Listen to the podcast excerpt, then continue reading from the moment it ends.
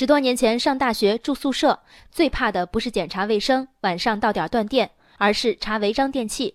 有那么几回，上完四节课，高高兴兴往回走，走到宿舍楼大厅里，傻眼了。地上赫然堆了一大堆热得快小火锅、电热杯，就这么胡乱撒着，恍如一堆破铜烂铁。宿管阿姨在旁边皮笑肉不笑地说：“有人要认领吗？”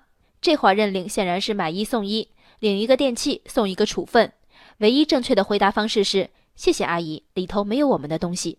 当我看到十多年后的孩子们还需要经历这样的心理活动，有一种幸灾乐祸的感觉。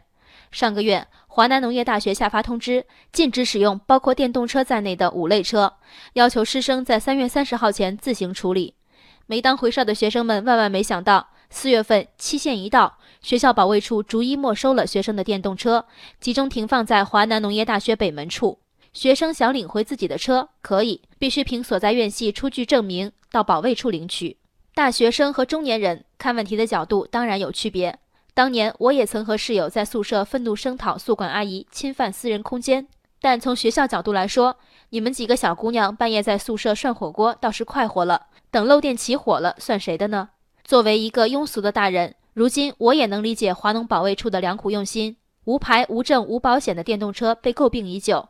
更何况是在校园里，排除隐患从电动车排起，我同意。唯一的问题是，学生的电动车禁了，没收了，那老师的电动车呢？还能骑吗？有学生反馈，目前华农食堂门口的自行车棚仍然停放不少电动车，这些车都是教职工在使用。现在学校没收电动车只针对学生，而保安在执法过程中也骑着电动车。学校这么办事儿，学生当然不愉快。被编排只许州官放火也不算太冤枉。